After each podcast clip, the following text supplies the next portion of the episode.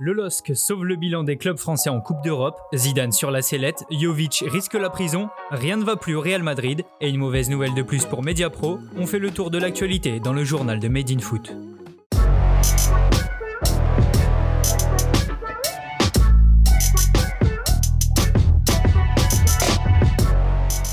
Lille a assuré pour son entrée dans la Ligue Europa. Rapidement en supériorité numérique, les Dogs se sont imposés 4-1 sur la pelouse du Sparta Prague. Les hommes de Christophe Galtier peuvent remercier Youssouf Yassice, le milieu offensif turc a ouvert le score juste avant la pause, puis a redonné l'avantage aux siens à l'heure de jeu. Après le troisième but de Jonathan Iconé, Yassice est venu paraffer le succès nordiste en s'offrant son premier triplé en carrière. Avec cette victoire face à l'adversaire le plus abordable de la poule, le LOSC lance parfaitement sa campagne de Ligue Europa. Les coéquipiers de José Fonte prennent même la tête du groupe H à la différence de but aux dépens du Milan AC, tombeur du Celtic 3 buts à 1. Les Écossais de Glasgow sont d'ailleurs les prochains adversaires de Lille le 29 octobre prochain.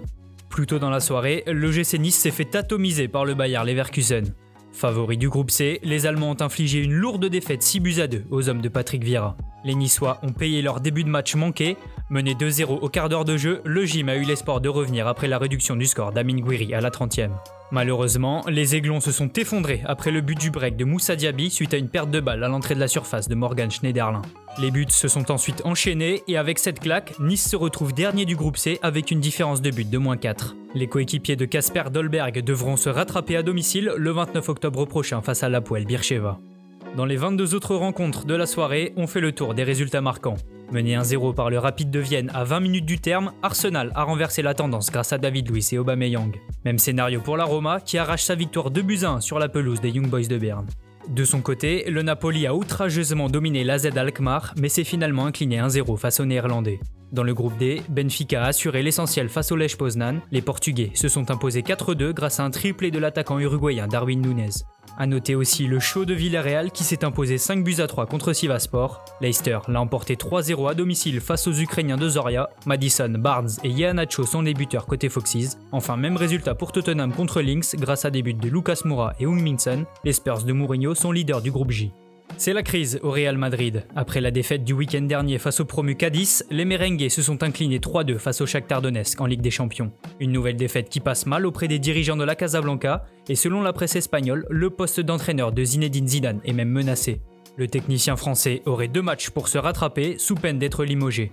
Pour le remplacer, le Real songe à une autre ancienne légende du club. À la tête de la Castilla, Raoul est une alternative pour le rôle d'entraîneur principal. Un poste auquel prétend aussi l'Argentin Mauricio Pochettino, mais une chose est sûre, le classico de samedi face au Barça s'annonce crucial pour Zidane. Et en plus de la situation compliquée sur le terrain, le club madrilène doit aussi gérer une affaire extra-sportive puisque Luka Jovic risque 6 mois de prison. En mars dernier, l'attaquant serbe n'a pas respecté le confinement dans son pays. En pleine pandémie de Covid-19, le jeune homme de 22 ans était rentré en Serbie pour participer à une fête avec sa compagne. Poursuivi par la justice de son pays, Jovic encourt jusqu'à 6 mois de prison selon la presse serbe. En ouverture de la huitième journée de Ligue 1, le Stade Rennais reçoit Angesco ce vendredi soir. Après deux matchs nuls face aux relégables Dijon et Reims, les Bretons veulent renouer avec la victoire, puisqu'en cas de succès, les hommes de Julien Stéphan peuvent provisoirement prendre la tête du championnat. Après le nul un but partout en Ligue des Champions face à Krasnodar mardi, le technicien français devrait faire tourner pour cette rencontre face au SCO, mais espère tout de même conserver son invincibilité en Ligue 1. Une mauvaise nouvelle de plus pour Mediapro. Quelques jours après que le directeur Raume Roures ait affirmé le maintien du projet, l'agence de notation financière Moody's a annoncé hier avoir de nouveau abaissé la note attribuée au groupe sino-espagnol. Cette note est ainsi passée de B3 à CAA1, ce qui correspond à un très haut risque de non-remboursement de crédit, selon le barème de Moody's. Cet abaissement fait suite au non-paiement des 172 millions d'euros de Mediapro à la LFP pour les droits TV de la Ligue 1 et de la Ligue 2. Ce matin, dans les colonnes de l'équipe, le président de la FFF, Noël Legrette, a réaffirmé l'inquiétude du football français vis-à-vis de Mediapro. On termine ce journal en prenant des nouvelles de Cristiano Ronaldo. Testé positif au Covid-19 pendant la trêve internationale, CR7 est rentré se confiner à Turin. Si l'attaquant portugais est en forme et ne présente aucun symptôme, il aurait encore été testé positif au coronavirus. Conséquence, Ronaldo devrait encore manquer de nombreux matchs, dont le choc face au Barça de Léo Messi le 28 octobre prochain en Ligue des Champions. Merci de nous avoir écoutés. N'hésitez pas à partager et à vous abonner pour de nouveaux podcasts. À bientôt sur Made in Foot.